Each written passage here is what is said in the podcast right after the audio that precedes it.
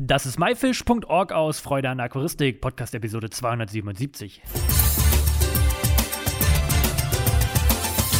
Hey zusammen, mein Name ist Lukas Müller und danke, dass du dir Zeit nimmst, mir und meinem Gast zuzuhören. In der heutigen Episode geht es um ein Thema, wo ich mir noch nie wirklich Gedanken gemacht habe. Es war tatsächlich ein Vorschlag von einem Zuhörer hier. Grüße gehen an dich raus. Übrigens kannst du auch gerne deine Wünsche an mich äußern oder auch Fragen stellen. Einfach eine E-Mail an podcast.my-fish.org schreiben.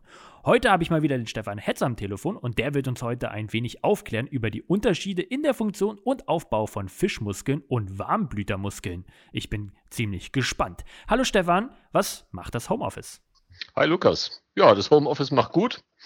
Aber wie immer, ne, äh, man sitzt halt viel rum daheim, hat einen Vorteil, dass man äh, seine Aquarien angucken kann, äh, dass man viel am Rechner arbeitet und äh, was ich natürlich vermisse, ist äh, ja das persönliche Gespräch mit Kollegen, dass man sich auch mal wieder trifft, mal irgendwo äh, auf so eine Aquaristikveranstaltung geht oder mal einfach wieder auf eine Fischbörse oder sowas. Das wäre schon. Aber gut, äh, so ist auch okay. Ja, tatsächlich die Messen und Fischbörsen und so weiter, das vermisse ich auch sehr, sehr. Ähm, nur die Fische zu Hause ist auch schön und man hat endlich ein bisschen mehr Zeit dafür, aber dieses, diesen Austausch persönlich, der fehlt mir tatsächlich auch. Heute mal ein etwas außergewöhnliches Thema, womit sich wahrscheinlich nicht so viele Aquarianer bis jetzt beschäftigt haben. Wie kamst du auf die Ehre darüber, was zu lernen oder zu lesen ähm, über Fischmuskulatur? Ja, wir haben, äh, wir reden heute über Fischmuskulatur. Das ist das eigentlich Witzige dabei. Also äh, im Prinzip das, was äh, die meisten der Hörer wahrscheinlich als ja, Fischfilet kennen. Ich bin ursprünglich ja gelernter Biologe und als Biologe habe ich mich während des Studiums in Erlangen, das liegt jetzt auch schon viele, viele Jahre, viele Jahrzehnte zurück, ähm, äh, im Fachgebiet Zoologie spezialisiert und innerhalb der Zoologie bin ich Tierphysiologe geworden. Äh, Tierphysiologen, das sind im Prinzip die Leute, die nicht die Tiere von außen angucken, sondern ja, wenn man jetzt als Vergleich so ein Auto hernehmen würde, also da gibt es die einen halt, die wissen, wie die Marke heißt wie man so außen erkennt. Und ich bin so eher einer, der die Haube aufmacht und auch mal da vorne unter dem, unter der Motorhaube guckt, wie sowas funktioniert. Also ein vegetativer Physiologe. Das heißt, ich habe äh, in meiner äh, Laufbahn an der Universität die ich äh, jetzt nur nebenher noch verfolge, habe ich äh, immer geguckt mit entsprechenden Untersuchungsmethoden, wie Tiere funktionieren. Also es ist, darf man sich jetzt nicht so vorstellen, dass man da Tiere irgendwo einspannt oder sowas, sondern wir haben uns auch Tiere angeguckt, äh, die, wie sie sich bewegen, äh, wie viel Sauerstoff Tiere verbrauchen, wie viel Kohlendioxid die abgeben, was die halt so machen. Und da waren auch teilweise Fische dabei. Und äh, das ist eigentlich der Grund, weshalb ich mich äh, mit dieser vegetativen Physiologie, also wie zum Beispiel äh, Organe in einem Tier funktionieren, relativ stark beschäftigt habe über die letzten Jahrzehnte. Ja, interessant. Das ist äh, mal eine Laufbahn, sage ich mal so. Ist denn jeder Fisch gleich aufgebaut oder wie ist so ein Fisch überhaupt mal aufgebaut, damit man überhaupt versteht, äh, worüber wir hier reden?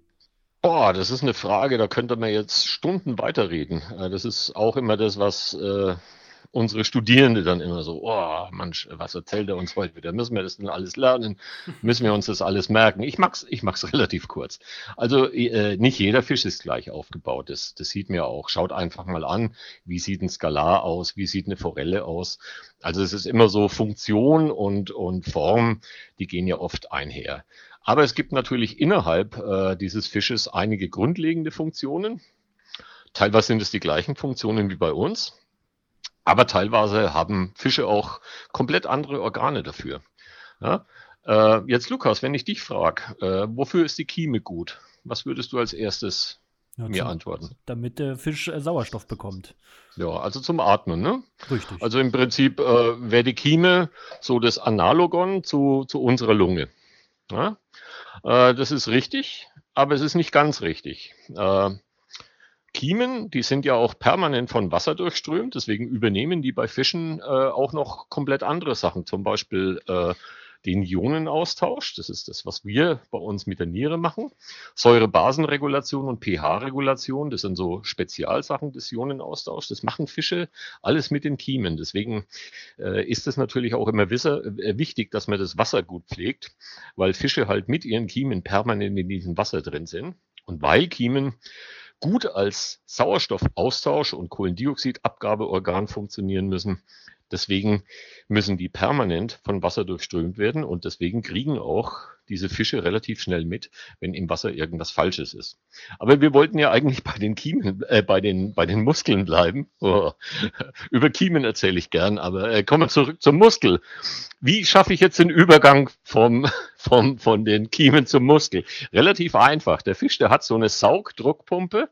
Das heißt, der saugt äh, im Prinzip durch die durch die Mundhöhle Wasser an und drückt die dann hinten durch die, durch die Kiemenspalten wieder nach außen. Also da haben wir schon mal eine Muskulatur, eine Atemmuskulatur, die wäre bei uns jetzt zum Beispiel vergleichbar mit der Zwerchfellmuskulatur oder mit der Rippenmuskulatur. Ne? Also das, was man im Sommer so auf den Grill legen kann, Spare Ribs, das ist die Zwischenrippenmuskulatur und die dient halt äh, unter anderem auch der Atmung.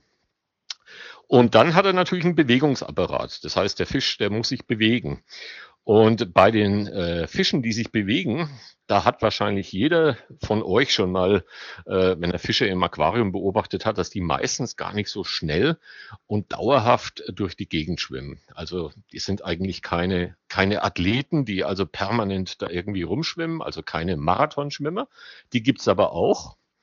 Äh, Thunfische zum Beispiel, die können unglaublich lang und unglaublich ausdauernd schwimmen. Aber die meisten Fische, die sind halt nur Fische, die unglaublich schnell sind, wenn sie erschrecken, wenn man vor das Aquarium tritt oder wenn irgendjemand, der das eigentlich tun sollte, ans Aquarium klopft, dann macht es zack und die Fische sind weg. Das kann man teilweise sogar sehen, wenn man, wenn man Fische fotografiert, wie, wie, wie schnell das geht. Also innerhalb von einer Hundertstel Sekunde sind die dann weg. Und dieser Muskel, äh, der, der dazu da ist, das ist also ein Muskel, der vor allem auf Schnelligkeit gebaut ist. Äh, weißer Muskel. Ja, kommen wir mal zu den Fischfilets zurück. Wenn, äh, wenn man äh, so ein Fischfilet kauft oder eine Forelle kauft, die also nicht künstlich eingefärbt ist, dann äh, ist der Muskel erstmal weiß. Und wenn man ein Rindfleisch sich dafür anguckt, dann ist dieser Muskel knallerot. Und das ist der große Unterschied. Fischmuskel ist meistens wenig durchblutet und äh, Warmblütermuskel ist manchmal sehr stark durchblutet. Also haben wir schon mal Unterschiede in der, in der Blutversorgung. Andererseits kann auch ein Fisch sich schneller bewegen, aber er wird natürlich auch schneller müde, außer die Thunfische. Es hängt an diesem weißen Muskel, der äh, teilweise anaerob, völlig ohne Sauerstoff arbeitet. Und bevor ich jetzt zu weit in die Physiologie kann, komm äh, und hier eine Vorlesung halt, äh, mache ich mal Stopp. Also das sind so die, die wichtigsten Unterschiede. Also wir haben bei Fischen sehr oft den weißen Muskel und nur bei sehr wenigen Fischen einen roten Muskel. Das ist aber nur die halbe Wahrheit. Es gibt einige Fische, ich werde dir auch noch ein Bild davon schicken, wo man auch sehen kann, dass die an der Stelle, wo normalerweise die Seitenlinie ist, auch einen durchbluteten Muskel haben. Der ist dann auch etwas roter. Und damit können Sie dann auch quasi den Schwanz hin und her bewegen, nicht allzu schnell, aber es würde auch reichen, um die Position im Wasser zu halten, wenn der Fisch zum Beispiel äh, in einem Fluss oder so steht. Das ist eine ganze Menge, äh, das ich jetzt erzählt habe. Und äh, das ist auch nicht ganz einfach. Aber äh, ja, die Frage, die war ja auch äh, schon ein bisschen tricky, die da gestellt worden ist. ich glaube, die hast du sehr gut beantwortet. Das ist auf jeden Fall ein sehr, sehr interessantes Thema. Was mir jetzt gerade mal einfach mal äh, in den Sinn kam, können Fische durch das Schwimmen Muskeln aufbauen, wie wir Menschen?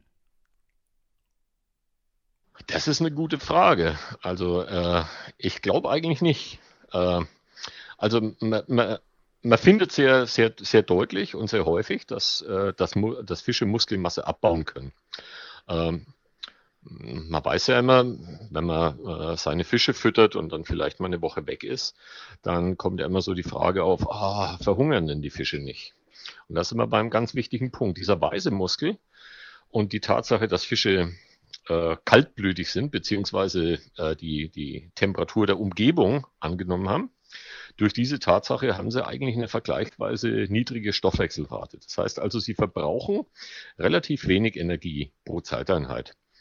Und wenn man die mit Menschen vergleicht, also äh, dann ist es schon äh, eine Größenordnung weniger, also so Faktor 10, teilweise weniger. Das hängt von verschiedenen anderen Faktoren ab, aber kann man einfach mal so, so einfach mal so hinnehmen. Ja, und äh, wenn man jetzt einen Fisch hungern lässt, dann würde der erstmal äh, seine Reservestoffe abbauen, also so Fette und so weiter, die er hat. Und er würde aber auch äh, nach einer gewissen Zeit Muskel abbauen. Das findet man ja bei uns auch. Also wenn jemand äh, sehr, sehr lange hungert, dann, äh, dann geht natürlich auch äh, die Substanz, das geht an die Substanz, das ist ja so ein Spruch bei uns. Das heißt also, man fängt dann irgendwann auch an, Muskel abzubauen. Aber normalerweise nimmt man sich erst das Fett aus ja, ich sage immer, ich würde mir erst das Fett aus meiner Plauze nehmen und äh, dann irgendwann äh, würden wir halt anfangen, Muskel abzubauen. Aber der Muskel kann auch wieder aufgebaut werden. Und bei den Fischen ist es auch so. Aber es äh, wird keine, keine Arnold Schwarzenegger unter einem Neon oder sowas finden. Ne? Äh, mhm. äh, also äh, warum sollten es die Tiere auch machen? Äh, sie könnten aufgrund der Tatsache, dass sie so einen, äh, so einen weißen Muskel haben und so wenig Energie eigentlich entwickeln können und keine Ausdauer machen können, wahrscheinlich auch gar nicht so viel Energie aufwenden, dass, äh, dass das trotzdem, dass da ein Effekt da wäre. Ich habe auch gerade jetzt nochmal nachgedacht, äh, es gibt ja Fische, die schwimmen durchaus auch mehrere, mehrere hundert Kilometer oder machen Laichwanderungen, schwimmen sogar mehrere tausend Kilometer. Äh, bei denen ist es eher so, dass die während dieser, äh, während dieser Wanderung Muskel abbauen. Denkt an, denk einfach mal an Lachse oder denk an südamerikanische Fische, die teilweise dann aus den Unterläufen der Flüsse in die Oberläufe zum Leichen schwimmen. Also äh, vom Aufbauen äh, habe ich noch nie was gehört. Man muss halt davon ausgehen, dass ein gut genährter Fisch, also nicht zu fetter Fisch, der sich auch bewegt und der, der aus der Natur kommt, äh, die optimale Muskelmasse hat. Und wenn er mehr aufbauen würde, dann müsste er unnötig Energie verschwenden, um die aufzubauen. Und vielleicht ist das der Grund dafür, dass die es nicht machen. Ist denn so ein Fisch direkt mit dieser Muskulatur, die er braucht, geboren?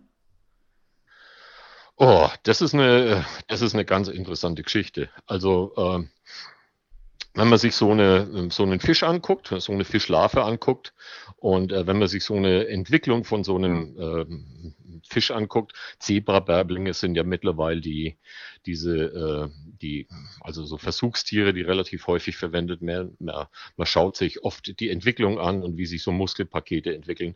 Wenn die so im Sommittenstadium sind, das heißt also, wenn so, so, so wie so kleine Pakete nebeneinander sind, dann, dann hat man im Prinzip schon einen Teil der Muskulatur, aber es gibt natürlich auch eine Transformation und äh, die Fische werden dann entsprechend andere Muskeln ansetzen an anderer Stelle. Also man kann nicht sagen, dass ein kleiner Fisch einfach so die, die dritte Wurzel aus einem großen Fisch ist und dass die alle Maße so stimmen.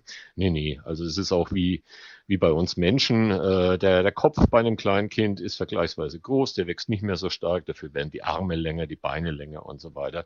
Also da gibt es schon auch bei Fischen ein Wachstum, das da hinterher eben auch äh, eine komplett andere, andere Form bedingt. Jetzt äh, gab es noch eine Frage von ähm, Zuhörer, die er speziell nochmal gefragt hat: Haben Fische Adern? Äh, und wenn ja, warum sieht man keine?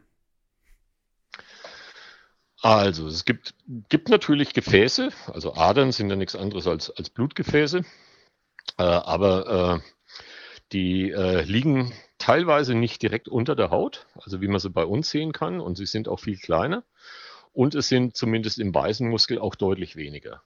Wo man sie dann sehen könnte, das wäre bei einem Thunfisch, aber da müsste man im Prinzip in den Thunfisch reingucken, in den roten Muskel. Also da, wo, äh, wo, wo Adern sind, dass man es richtig sieht, dass es richtig rot wird, äh, das ganze Fleisch, das ist meistens nicht direkt unter der Oberfläche. Also sie haben Adern. Aber in diesem weißen Muskel haben sie natürlich auch nicht so viel Adern wie, äh, wie zum Beispiel äh, ein, ein warmblütiges Säugetier man, man, muss ja auch bei diesen, bei diesen Adern mal, mal überlegen, wozu die gut sind. Bei uns, wir müssen ja, wir müssen ja deutlich mehr, äh, mehr Blut pro Zeiteinheit durch unsere Muskel durchtreiben, weil äh, ein Warmblütermuskel, der, der hat einen höheren Energieaufwand und der muss natürlich auch warm gehalten werden. Wir sind ja gleich warme Tiere, das heißt, das warme Blut äh, muss stark durchströmen und das ist schon auch ein Grund, äh, weshalb bei uns die Adern überhaupt erst äh, so groß und so sichtbar sind. Stefan, möchtest du noch irgendwas unseren Zuhörern gerne auf den Weg geben? Was ich noch habe für die Leute ist, naja, ich meine, äh, guckt euch einfach mal eure Fische an. Äh, das ist, mein, äh, wenn, wenn, die, wenn die sich bewegen oder sowas, äh, oder womit die sich bewegen. Also die meisten Fische, die ich habe, die bewegen sich gar nicht mit dem Schwanz. Wenn die rumschwimmen, sondern die machen relativ viel. Ich habe ein paar Salmler, klar, die schlagen äh, mal mit dem Schwanzstiel nach links oder nach rechts, aber alles andere, was ich so habe, Zwergbundbarsche oder sonst was, das sind alles eher so Fische, die, die nehmen die Brustflossen dafür. Ja, diese großen äh, transparenten Brustflossen, die sie bewegen. Und das ist auch eine ganz interessante Geschichte, einfach mal zu gucken, was man, äh, was man denn für verschiedene Fische im Aquarium hat und wie die sich fortbewegen und was die machen können. Also ich fand es immer wieder faszinierend, wenn zum Beispiel so ein Buntbarschmännchen auf ein anderes Buntbarschmännchen losschwimmt und man denkt, im nächsten Moment rennen die ineinander rein und dann äh, klappte die Flossen nach außen und bleibt quasi sofort fast im, im Aquarium drin stehen. Das finde ich immer wieder faszinierend, diesen Bewegungsapparat von den Tieren anzugucken. Ja, und äh, wenn ihr dann mal vielleicht einen Fisch esst und ein Fischfilet, dann guckt euch das auch genau an. Äh, da kann man ja äh, dran, ganz gut dran erkennen, wie ein Muskel aufgebaut ist und wie diese Schichten sich voneinander ablösen. Aber mehr fällt mir jetzt auch nicht dazu ein. Stefan, das war sehr, sehr interessant. Vielen, vielen, vielen Dank. Ähm, und äh, ja, ich, ich hab, konnte nur gespannt zuhören und das war ein sehr interessantes Thema für mich. Ja, bitte, keine Ursache.